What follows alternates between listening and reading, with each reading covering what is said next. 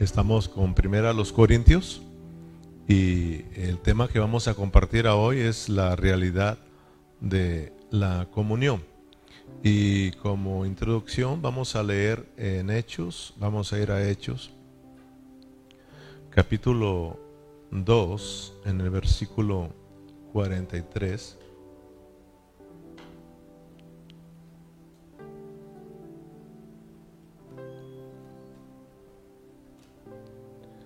Hasta el 47 nada más. Amén. Y con esto pues nos vamos a ir metiendo poco a poquito. ¿Lo tienes? En Hechos capítulo 2 versículo 43 hasta el 47. Si no lo tiene en la Biblia ahí, acá está la pantalla. Dice la palabra del Señor, y sobrevino temor a toda persona, y muchas maravillas y señales eran hechas por los apóstoles. Todos los que habían creído estaban juntos y tenían que en común todas las cosas. Y vendían sus propiedades y sus bienes y los repartían a todos según la necesidad de cada uno. Y perseverando unánimes cada día en el templo y partiendo el pan en las casas, comían juntos con alegría y sencillez de corazón, alabando a Dios y teniendo favor con todo el pueblo, y el Señor añadía cada día a la iglesia los que habían de ser salvos. Aquí me introduje con, este, con estos versículos para que miremos lo que es la verdadera comunión, lo que es la realidad de la verdadera comunión. Dice aquí que todos los que habían creído en Cristo, ahora estaban todos, ¿qué hermanos? Separados. No, porque estamos hablando que la comunión es unión común, ¿verdad? O participación conjunta, ¿verdad? Todos los que habían creído en Cristo ahora están juntos y están teniendo comunión. Eso es comunión estar juntos participando de la preciosa vida que ellos habían recibido, que es Cristo, y teniendo ahí comunión con todos los hermanos.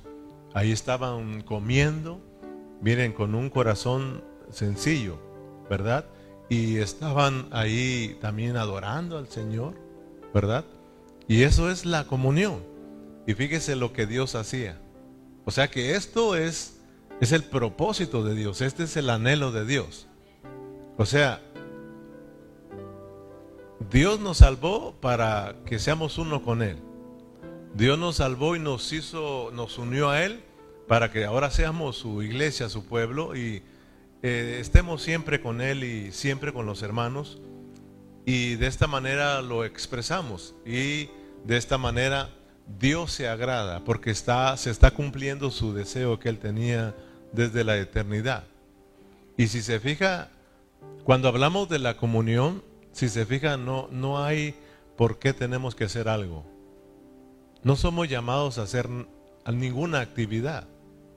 La comunión no tiene que ver con hacer ciertas cosas, sino con hacernos uno, de guardar la unidad del Espíritu, de ser uno con Dios, uno con los hermanos, de juntos adorar al Señor y esto es muy agradable a Dios. Y Dios se encarga de hacer el resto. Dice que esa iglesia era muy bendecida al principio, ¿sí o no? Dice que Dios se encargaba de añadir a la iglesia los que tenían que ser salvos. Si se fija, si nosotros queremos que Dios añada aquí, lo primero que tenemos que hacer es que aprender a practicar la comunión a guardar la unidad. Si los cristianos entendiéramos lo importante que es estar juntos como iglesia, buscaríamos la forma de estar siempre en las reuniones. Pero como no se nos ha iluminado, nosotros tomamos las reuniones muy a la ligera y por tanto no agradamos a Dios. Y en vez de que Dios añada, los va sacando. Si te fijas, hermano, o sea, lo que Dios quiere es que estemos juntos disfrutando su vida. Y Él se encarga de, de lo demás porque esto es el testimonio. Esto es lo que le va a impresionar a la gente, vernos juntos, siempre juntos, juntos, juntos, y contentos y alegres, comiendo juntos, con sencillez de corazón, alegres, y supliendo las necesidades de los unos a los otros. Todo lo mío es tuyo, todo lo tuyo es mío. Si se fija que todos, era de todos ahí. Y eso le agradaba al Señor porque ya eran uno, no, ya eran uno. Y ser uno es de que lo tuyo es mío y lo mío es tuyo. O sea que cuando nos casamos nos hicimos uno con nuestra pareja, ¿sí o no? Y ahí le dijimos que lo mío es de ella y lo de ella es mío. Ahí ya no somos dos, somos uno. ¿Verdad? Entonces, lo mismo Dios. Y eso, eso va a llamar la atención de la gente y ellos van a anhelar esto. Y al venir a esta comunión, Dios los salva, hermano, porque está el mover de Dios. Pero a veces nosotros, por estar este, queriendo hacer y deshacer, nos distraemos de lo que realmente Dios quiere hacer con nosotros. No estamos diciendo que no hay que hacer nada. Estamos hablando ahorita de la comunión, de lo que es la comunión, de para qué Dios nos llamó. Y con este mensaje de esta tarde vamos a dejar en claro lo que es ya la comunión. Ya hasta ahora vamos a tener tres horas, ¿verdad? Hablando de, de la comunión.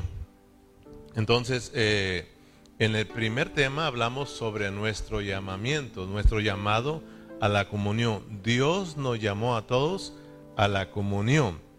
Y también aprendimos en el estudio pasado que esta comunión es con eh, nuestro, con, con el Dios triuno la verdadera comunión es con el Dios triuno, con, es con el Padre y con su Hijo Jesucristo y claro que lo es también por el Espíritu.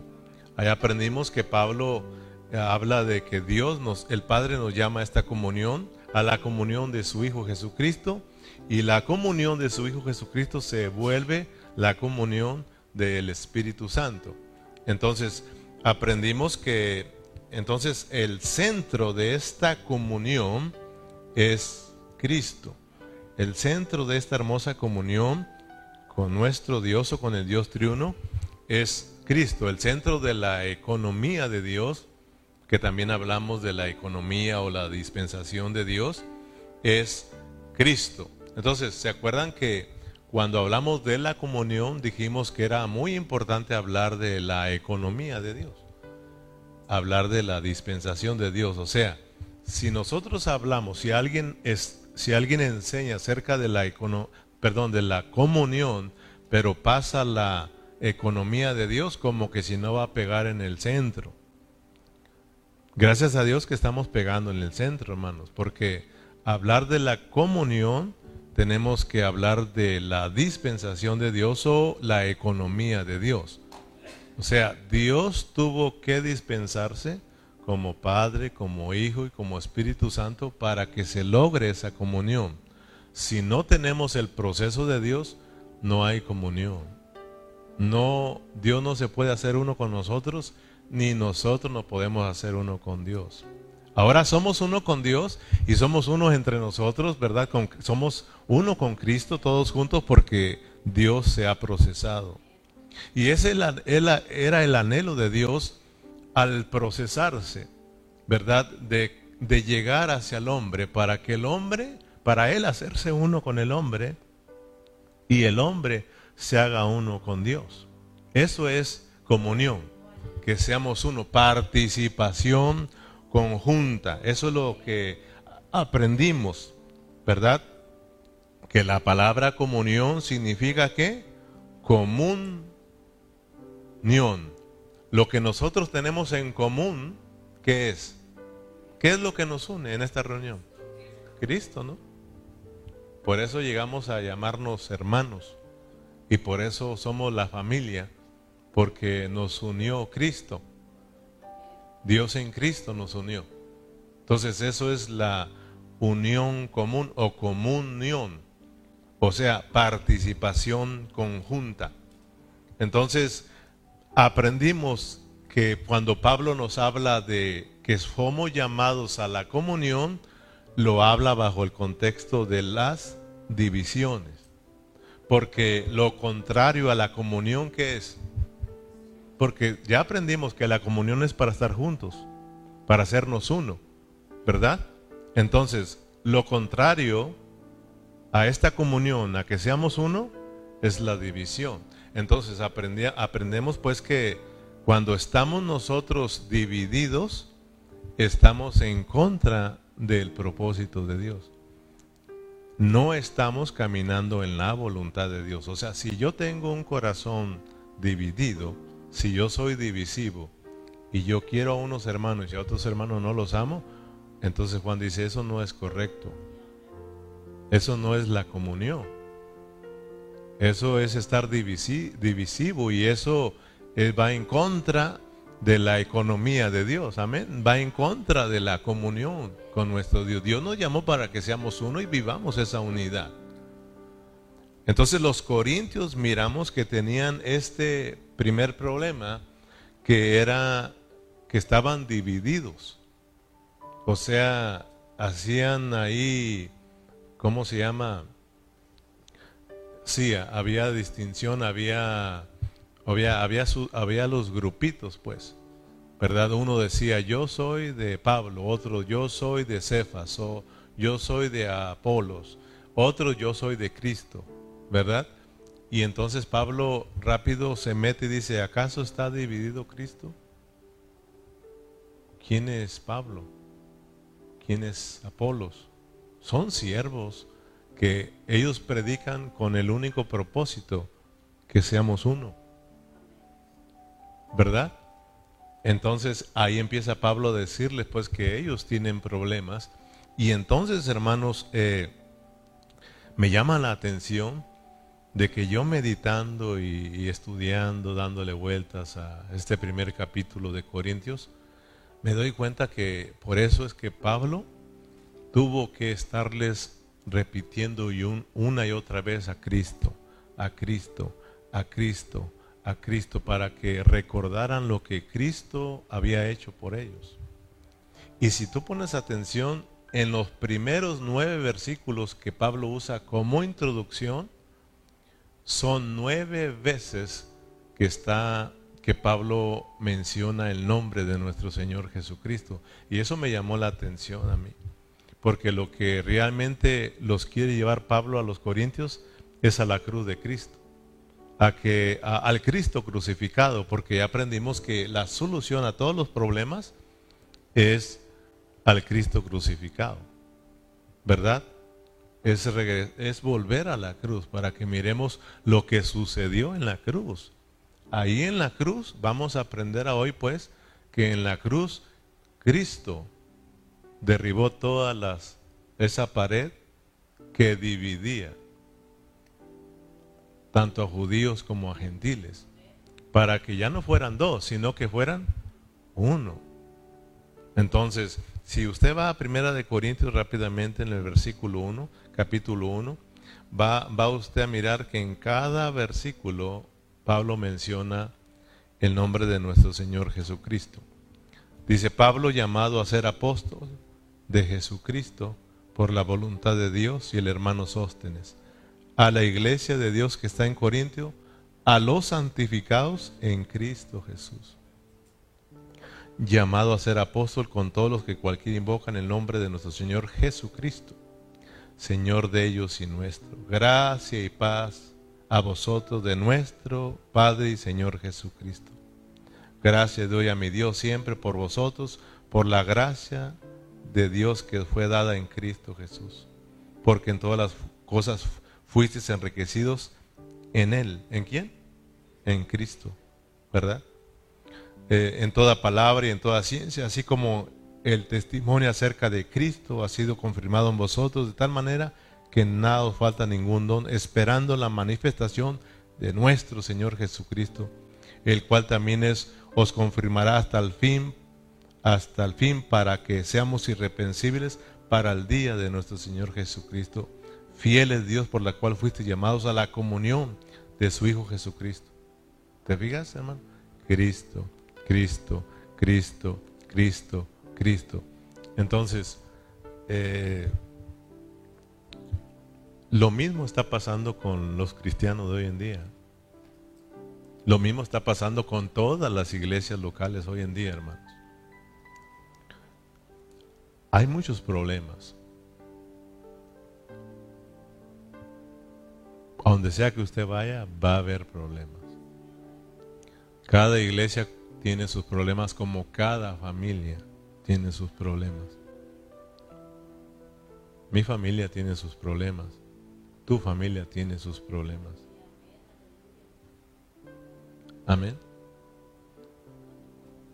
A donde sea que usted vaya, cualquier iglesia que vaya, permanezca un mes y va a ver que también hay problemas.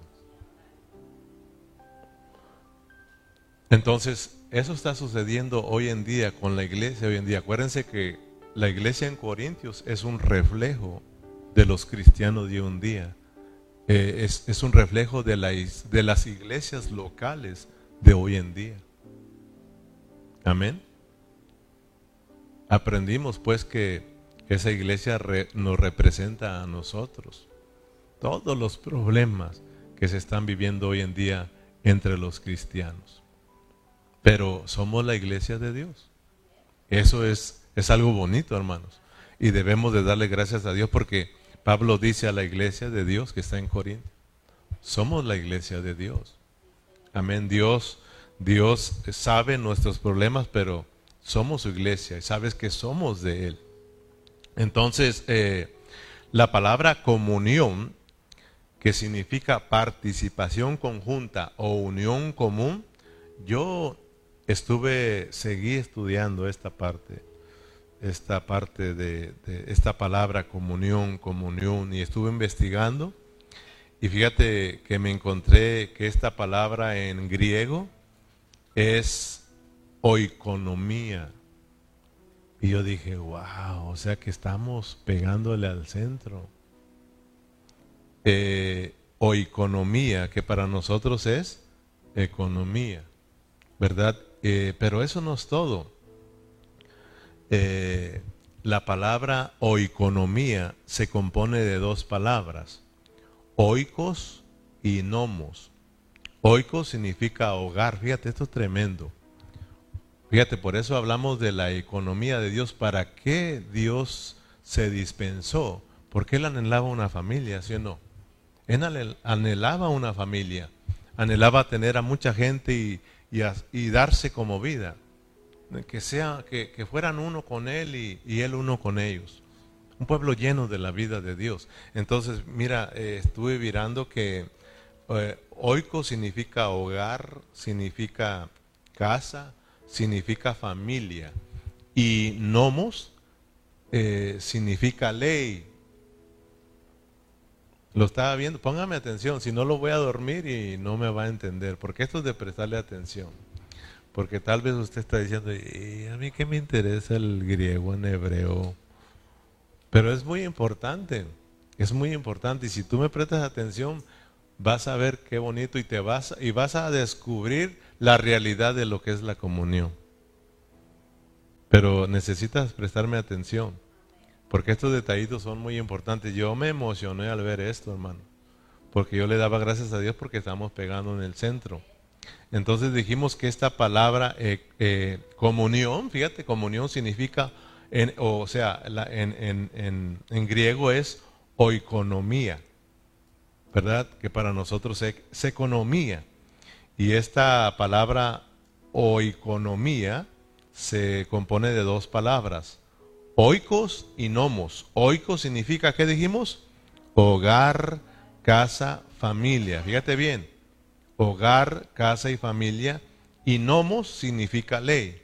O sea, esta es la ley de la familia. Esta es la ley de la casa esta es la ley del hogar. ¿En su casa no hay leyes? ¿No hay reglas? Hay de aquel hogar que no tiene sus reglamentos y sus leyes. Es un desastre, es un desorden. Pues, ¿tú qué crees? ¿Que la casa de Dios, que somos nosotros, tenga leyes? Amén. Entonces, mira qué bonito, hermanos, eh, la ley de la casa. Pero seguí investigando y descubrí que esta palabra oikonomía, que es economía o que es comunión, también significa compañerismo íntimo. Fíjate, compañeros, pero compañeros íntimos. O sea, yo tengo compañeros de trabajo que siempre estamos juntos trabajando, pero no son muy íntimos conmigo. Pero sí hay compañeros que son íntimos, ¿verdad? O sea, esta palabra o, o, icono, o economía significa compañero, pero compañero íntimo, significa también unión y significa socio. Y esta palabra socio me llamó la atención. O sea que fíjate, en la economía de Dios, Dios tenía el plan de tener su casa, su familia, su hogar, ¿verdad? Y claro, poner sus leyes, ¿verdad? Y tenemos la ley del Espíritu de vida en Cristo Jesús, por la cual somos regidos. Pero también Dios en su economía anhelaba asociarse con nosotros. ¿Cómo la ves? Esto es muy interesante.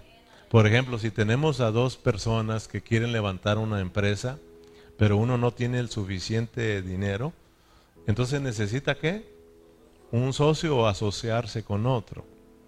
Entonces, cuando se asocian, tienen que aportar las cantidades que lleguen en acuerdo. Uno no, eh, ¿verdad? Aunque uno puede decir yo, yo aporto mi 30% y tú aportas tu 70%, o tal vez son tres y se dividen ahí. Pero aún si se comprometen con el 30% o el 50%, lo tienen que dar todo. ¿Verdad? Entonces Dios se asoció con nosotros y nosotros nos asociamos con Él para su propósito de Él. Para que de esta manera cumplamos el propósito que Dios tiene. Entonces, para que cuando dos socios se unen, y para que funcione lo que van a hacer, tienen que ser los dos fieles. Y eso a mí me estaba llevando el Señor y digo, wow, esto está bueno. Por eso vamos a hablar ahora de, lo, de la realidad de lo que es la comunión, porque ahora yo lo puedo mirar. Y yo quisiera que tú miraras la realidad de la comunión para que aprendamos a, pues, a guardar la unidad. Porque ya somos uno, ya no, ya no tenemos que hacer nada para ser uno, ya lo hizo Dios. Lo que Dios dijo, que guardemos la unidad del Espíritu, que, que no la dañemos. Entonces, porque realmente estamos viviendo tiempos muy, muy, muy difíciles donde hay muchas divisiones y tenemos nosotros que tener cuidado. Amén, hermanos. Entonces, aprendimos pues que el centro de esta economía, ¿quién es? Cristo. El centro de esta comunión, ¿quién es? Cristo. O sea, ahí en la cruz, Cristo eh, cumplió con el deseo de Dios, de que tú y yo lleguemos a ser uno con Dios, ¿verdad? Y Él llega a ser uno con nosotros. Por eso en Primera de Corintios capítulo 6, versículo 17, Pablo dice, pero el que se une al Señor, un espíritu es con Él. ¿Tú te uniste con el Señor? Yo me, yo me uní con el Señor. Entonces, si tú te uniste al Señor y yo también, entonces quiere decir que todos estamos juntos ahí con Él. Somos uno. Entonces, tenemos que guardar esta unidad. Y fue lo que, por la cual el Señor estuvo orando, ¿sí o no? Padre, en, Mateo 17, ah, perdón, San Juan 17, ¿verdad? Eh, Señor, que sean uno, que sean uno, así como yo y tú somos uno, ¿verdad? Eso es lo que Dios anhela, fíjate, que seamos uno. Si tú vas a Primera de Corintios capítulo 12, versículo 12, ahí nos dice también, porque así como el cuerpo es uno y tiene muchos miembros, pero todos los miembros del cuerpo, siendo muchos, son un solo cuerpo, así también Cristo porque por un solo espíritu fuisteis todos bautizados en un cuerpo. O sea, por un solo espíritu fuimos metidos, fuimos sumergidos en quién, hermanos? En un solo cuerpo. El cuerpo de Cristo. Sean judíos o sean griegos. Sean esclavos o libres. Y a todos se nos dio a beber de un mismo espíritu. Además, el cuerpo no es uno solo, no es un solo miembro, sino muchos miembros. Si se dan cuenta, hermanos, dice que todos bebimos del mismo espíritu y que todos fuimos eh, sumergidos, bautizados en un mismo espíritu. Te das cuenta que ahora son muchos miembros, pero es un solo cuerpo.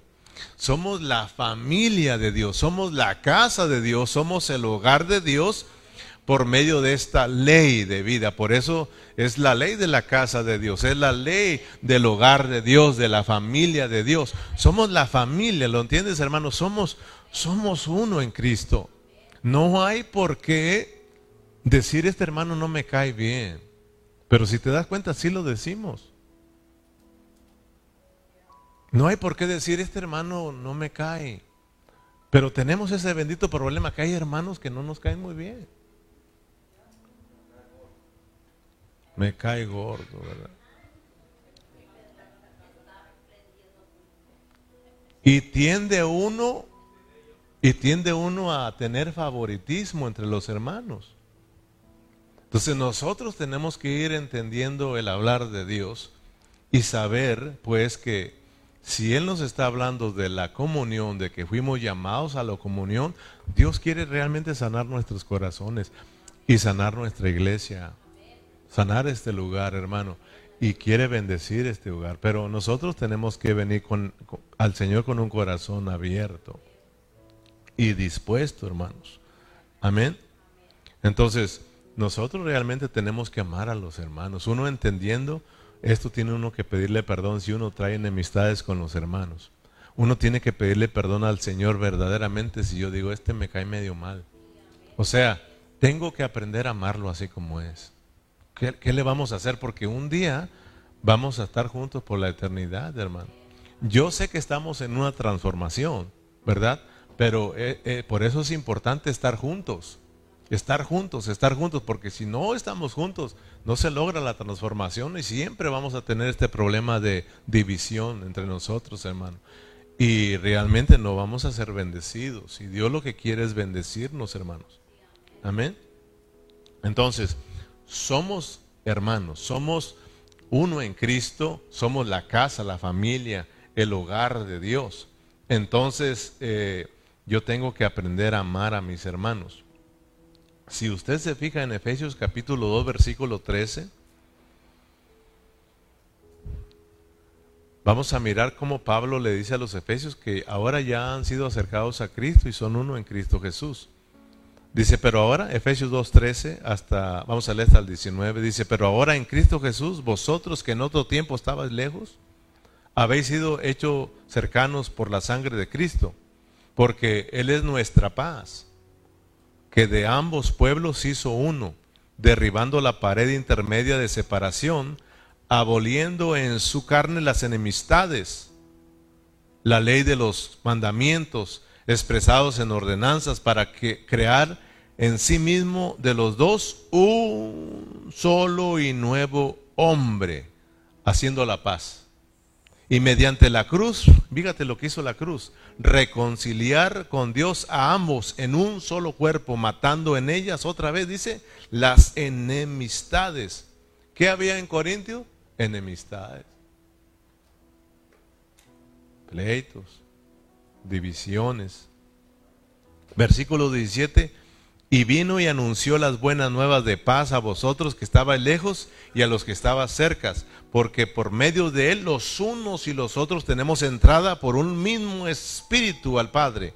Así que ya no sois extranjeros ni advenedizos, sino conciudadanos de los santos y miembros de la familia de Dios. Oh, aleluya, hermano. ¿Estás tú eh, eh, eh, mirando la realidad de la comunión, hermano. Ya alcanzas a ver con ahora ya un poco más de, de dos horas, casi ya dos horas y media, hablando sobre la comunión, alcanzas a ver la realidad de la comunión, hermano. Es que seamos uno. Si no has aprendido nada en los otros mensajes, es que tienes que ser uno. Somos uno, somos la familia, somos la casa, somos hermanos Somos hermanos. Somos hijos del mismo Padre. ¿Cómo nos duele a nosotros ver a nuestros hijos peleados, sí o no? ¿Cómo nos duele a nosotros como padres saber que cuando uno, dos de nuestros hijos no se hablan, no se llevan? Eso trae mucha preocupación a nosotros, hermano, nos duele. Pero en cambio cuando miramos a nuestros hijos unidos, unidos, siempre juntos, eso nos llena el corazón de alegría, hermano. Pues imagínate Dios, imagínate Dios al mirar cómo vive su iglesia hoy en día. Imagínate Dios al mirar que aquella iglesia no se lleva con esta, que la iglesia que dice que es de la pentecostal, de la bautista, de la, ah, de la adventista, etcétera, etcétera, que, que no se pueden mirar, hermano. Imagínate cómo está Dios. Ya no vamos a ir con las iglesias, en la misma iglesia, cuando nosotros vinimos divisivos cuando nosotros no nos estamos llevando bien con cierto hermano, que traemos roces con otro hermano, que le sacamos la vuelta, somos hermanos. Somos hermanos. Y tenemos, Juan nos habla mucho de que tenemos que amar a los hermanos. Si no amamos a los hermanos, nosotros andamos en tinieblas. Andamos como de noche, pues, como que si fuéramos de la noche. Y nosotros no somos de la noche, nosotros somos del día. Amén. La realidad pues de la comunión estamos viendo que somos uno en Cristo. Somos uno en Cristo, somos el cuerpo de Cristo, somos la familia. Entonces, fíjese que en, la iglesia en Corintios, acuérdense que se componía ahí de, de los judíos y de los gentiles. O sea, de, de los, sí, ¿verdad? De los gentiles y los de los griegos. Perdón, griegos son gentiles, judíos y, gentiles, o sea, griegos. Y tenían este problema de división. Siempre tenían este problema entre judíos y gentiles, de que no se llevaban entre sí. Unos se creían muy religiosos, los otros y los religiosos hacían ver a los otros que pues eran eran gente pues los trataban mal los judíos a los gentiles, eran, eran menospreciados. Entonces eh, el apóstol Pablo está tratando de hacerles entender que ya no, ya no son judíos ni son griegos, son la familia de Dios, son uno en Cristo Jesús. Amén, hermanos. Lo mismo a nosotros. Nosotros, por ejemplo, aquí a veces decimos, yo soy de Nayarit. ¿Verdad?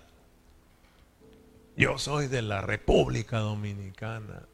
No, pero nadie le llega a Guatemala. Y a veces hasta nos queremos agarrar del chongo cuando empezamos a hablar de nuestros lugares donde nacimos, nuestras nacionalidades. Y saben que en Cristo ya Dios nos perdonó eso. Ya en Cristo no somos ni de México, ni de Guatemala, ni de El Salvador, ni de Nicaragua, ni de China, ni americanos. En Cristo somos la familia de Dios y somos celestiales, hermano. Nuestra ciudadanía está allá arriba, hermano. Amén o no amén. Entonces, aquí ya no hay que somos de Nayarit y de Jalisco, somos de Cristo. Pero ¿qué pasa hablando espiritualmente con las iglesias, con los cristianos? Yo soy pente, yo soy bautista, yo soy del séptimo día, yo soy apostólico. Y, cuidado con que, con que toquen esa denominación porque se hace el pleito. Yo hablaba con mis hijos, con mis hijas, perdón, ahí en la casa platicando sobre esto y lo importante que es amar y respetar a los hermanos. Y yo le decía que aprendieran a, cuidar su corazón. Más Alexia, le digo, por ejemplo, aquí en Alabanza hay mucho roce. Yo estuve en alabanza muy, mucho tiempo. Ahí, ahí, eh, como congregación, también hay mucho roce. Siempre que nos movemos hay mucho roce. Y le decía, tienes que cuidar tu corazón. tenemos que aprender a cuidar nuestro corazón. Uno es de que el corazón no es un basurero para que tú acumules basura. A muchos les gusta acumular un basural ahí y no es un basurero, hermano. Tu corazón no es un basurero. Tu corazón es el lugar donde Dios quiere habitar. Tenemos que cuidarlo. Cuando alguien llegue con basura, dile, sabes que a otro lugar mi, mi vida, mi corazón no es basurero. Al contrario, Dios quiere limpiar esa basura que traemos ahí. Entonces le decía, cuiden su corazón, hija. Yo, tristemente, entre los mismos cristianos dañamos nuestros corazones. Le digo, mira, yo cuando recién me entregué a Cristo, todo era bien bonito, hermano. Mi anhelo era estar con los hermanos. Mi anhelo era estar con los hermanos, estar siempre ahí y nací en una iglesia donde se me enseñó lo importante que es la comunión. Lo importante es que estar con los hermanos. Y lo doy las gracias porque hasta, hasta, hasta hoy en día, después de tantos años, me gusta estar con los hermanos, me gusta estar en la vida de la iglesia.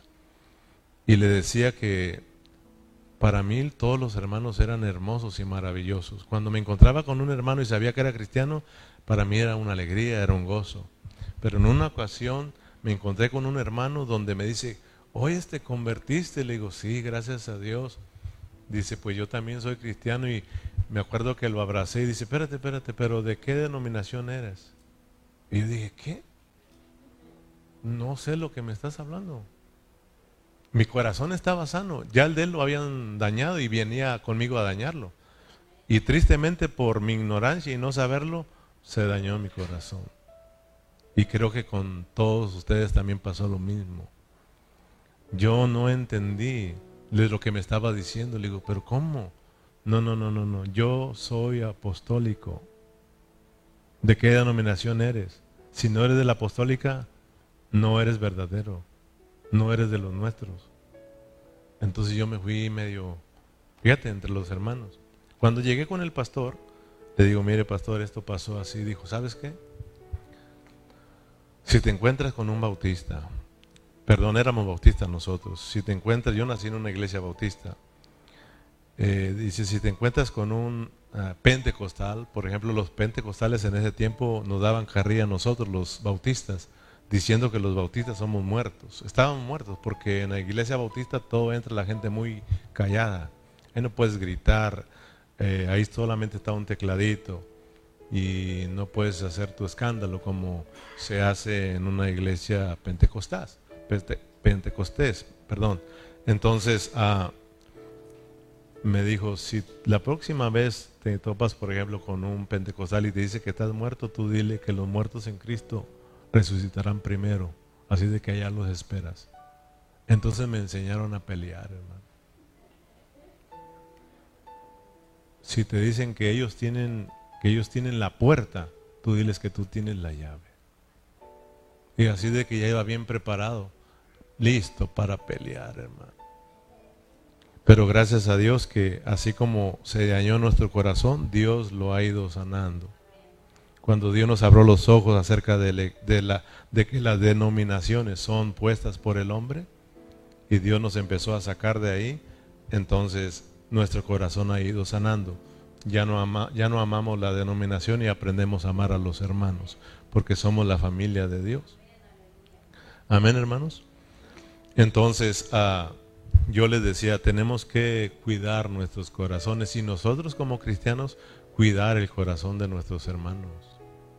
Porque a veces no tenemos el cuidado y dañamos el corazón de nuestros hermanos y los hacemos peleoneros.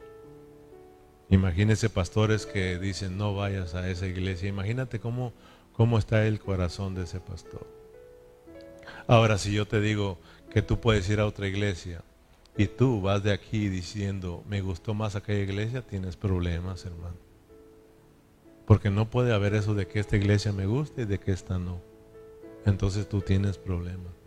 Porque son nuestros hermanos. Y si vas a esa iglesia, tú entiendes la comunión y amas a los hermanos y te vas a gozar con ellos. Vienes aquí, te vas a gozar con ellos. Vas a la otra, te vas a gozar con ellos y vas a dejar diciendo que esta está mejor y que me gustó. Imagínate que nosotros mismos decimos, Yo voy a aquella o fui a aquella y me gustó cómo predicó, pero este no me gustó. Imagínate. Siendo sinceros, eso es problema que tenemos interno. Tenemos eh, división en nosotros mismos. Si no tenemos cuidado vamos a causar problemas en otra iglesia, con otros hermanos y vamos a dañarles su corazón. Este era nada más un anuncio para que, un comercial dice aquel para que miremos lo importante que es cuidar nuestro corazón. Entonces te preguntaba, ¿estás mirando tú la realidad de la comunión, hermanos? La realidad es que somos hermanos, somos la familia, Dios nos unió y tenemos que guardar esta unidad. Por eso Pablo dice, si, si hay alguna ofensa, pues perdónense. O sea, tenemos que practicar el amor, la misericordia, el perdón de Dios. Claro que los va a haber, va a haber roces, claro que va a haberlo, pero tenemos que aprovecharlo para, hermano, para, para, para, experimentar la vida de Dios, esa vida que ama, esa vida que perdona, esa vida que es misericordiosa. Y eso nos va a traer una madurez, en un crecimiento en nosotros. ¿Me explico, hermanos? Entonces, eh, eh, leamos en primera los Corintios capítulo 1, versículo 9, para ir cerrando en esta tarde, porque realmente lo que te quería hablar ahora sobre la realidad de la comunión es esto es esto que sigue. Eh, primera los Corintios estamos en el capítulo 1, versículo 9, donde se nos habla sobre la comunión. Léalo, léalo conmigo. Dice, fiel es Dios, por el cual fuiste llamados a la comunión, con su Hijo Jesucristo, Señor nuestro. Muy bien. Fíjate, cuando estuvimos compartiendo el domingo aquí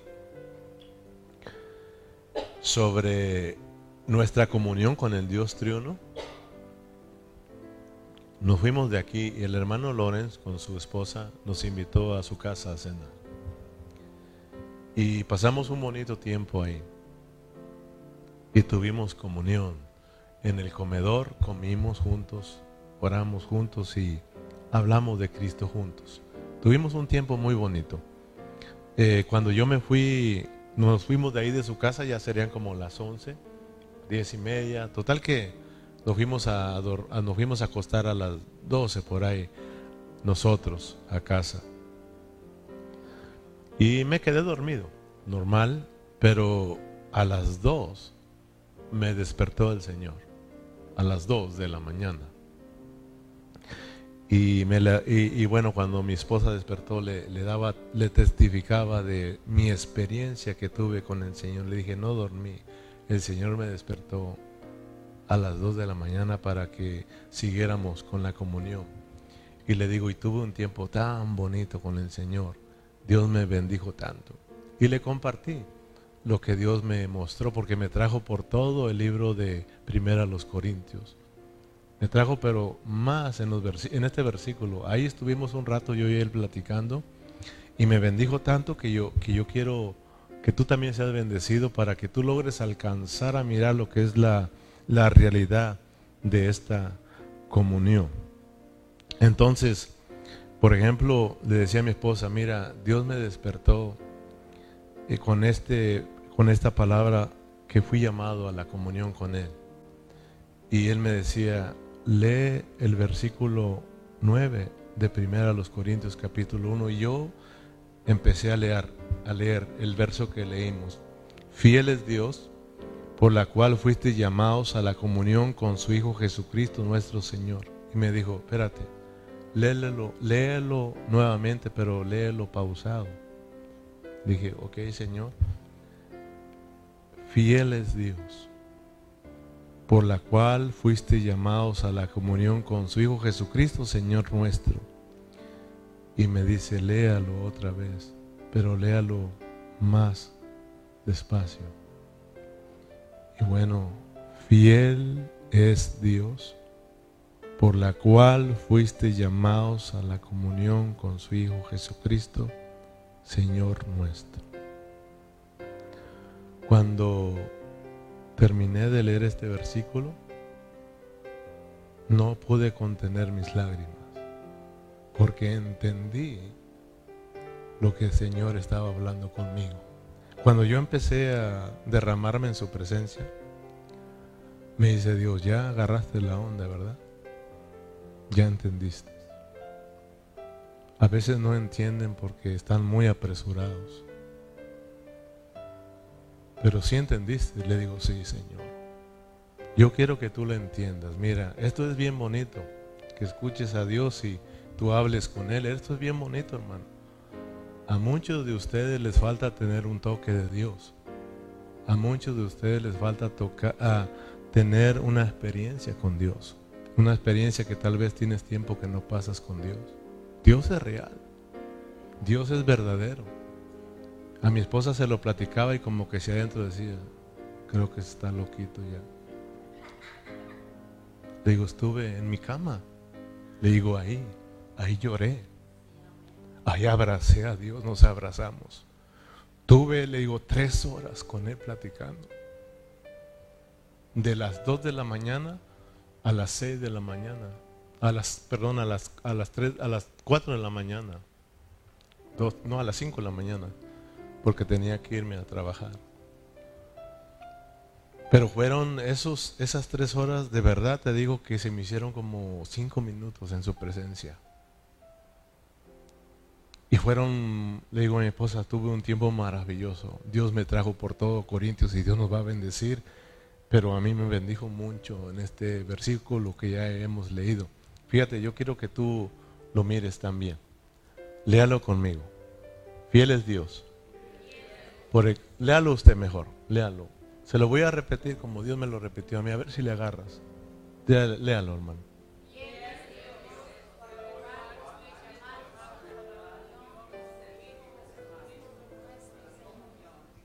Ahora, léalo más despacito, o sea, más suave, más lento.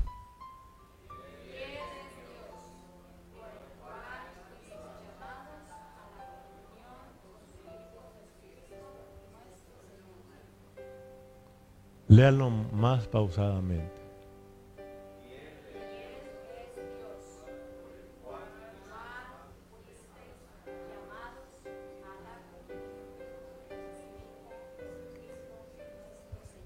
Alguien diría, no, yo me quedo hasta más dormido así.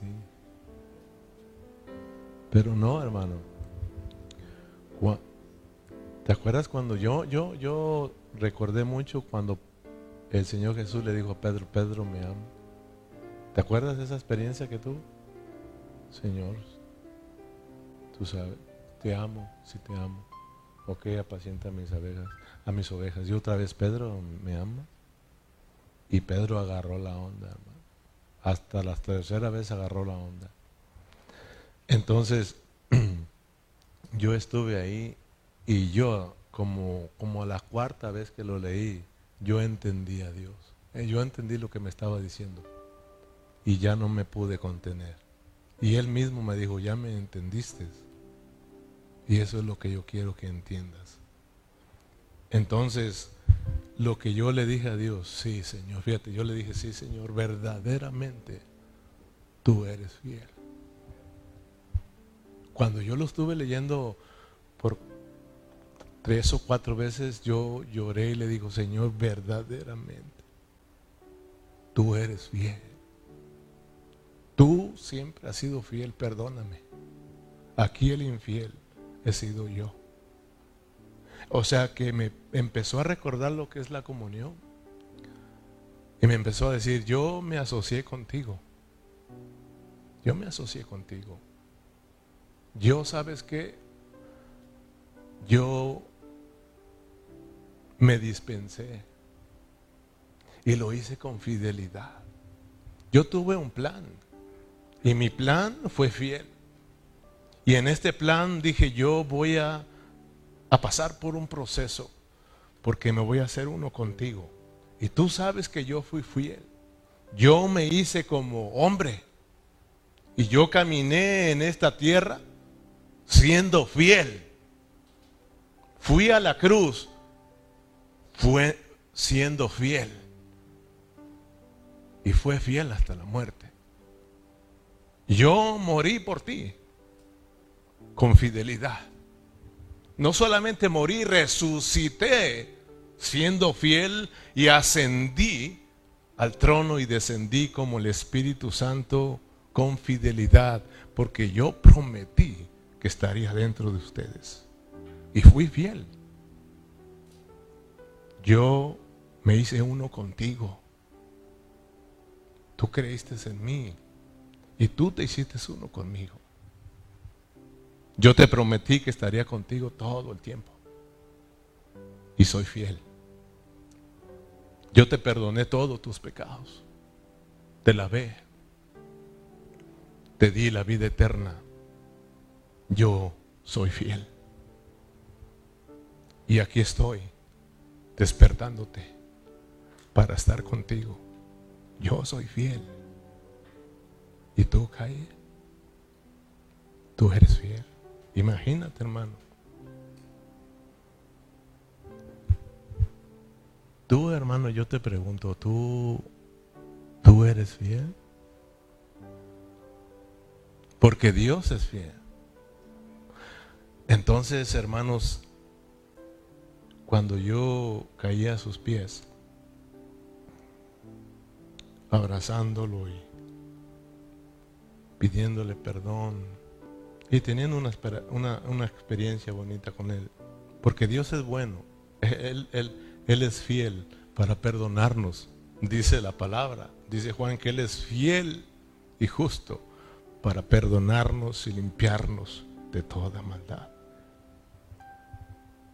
Y cuando yo estaba ahí, porque entendí, ya parece en ese, ese momento, ya había entendido que, que icónomos también significaba eh, unidad, eh, amigo íntimo, y significaba socio.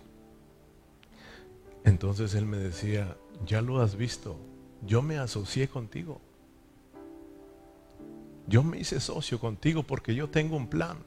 Tenemos un plan y tú te asociaste conmigo también, pero yo yo te di mis riquezas. Yo lo di todo, me entregué todo hacia ti. Me hice todo, te di todo. Pero tú Tú te has dado todo para mí. Como socios tenemos que darlo todo. Yo me negué. Yo me sacrifiqué. Yo he sido fiel. Y dice ahí, ¿verdad? Fiel es Dios. Porque Pablo está llevando a los corintios que entiendan que el problema no es Dios. Que los, los infieles somos nosotros. Por eso, hermanos, en segunda de Timoteo, Pablo menciona en el capítulo 2, versículo 12, palabra fiel es esta. Si somos muertos con Él, también viviremos con Él. Si sufrimos, también reinaremos con Él. Si le negáramos, Él también nos negará. Si fuéramos infieles, fíjate, si fuéramos infieles, Él él permanece fiel y Él no puede negarse a sí mismo. Dios siempre ha sido fiel. Entonces, si nosotros, hermanos, queremos ser los vencedores, porque el Señor ya no tarda en venir. Y si nosotros verdaderamente queremos estar listos para su segunda venida, Dios espera de nosotros que seamos fieles que seamos fieles a Él. Porque los vencedores, de acuerdo a Apocalipsis, dice que los vencedores son llamados, son escogidos y son fieles. Si somos fieles, Dios promete darnos la corona de la vida, hermano. Entonces, fieles a la familia, fieles al hogar, fieles a Dios, fieles a la vida de la iglesia.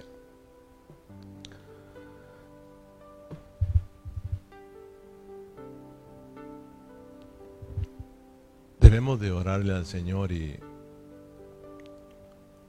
pedirle que nos ayude, hermanos. vas a tú a mirar en, eh, a medida que vamos avanzando en esta primera carta a los Corintios, te vas a dar cuenta que mientras que Pablo les hablaba la palabra a los Corintios, los Corintios le cerraban el ojo al otro. O sea, Pablo estaba tratando de presentarlos como una iglesia hermosa para Cristo y ellos seguían viviendo su vieja vida. ¿Te imaginas nosotros? Dios nos habla, nos habla y nosotros con el pensamiento en el otro. Imagínate cómo estamos.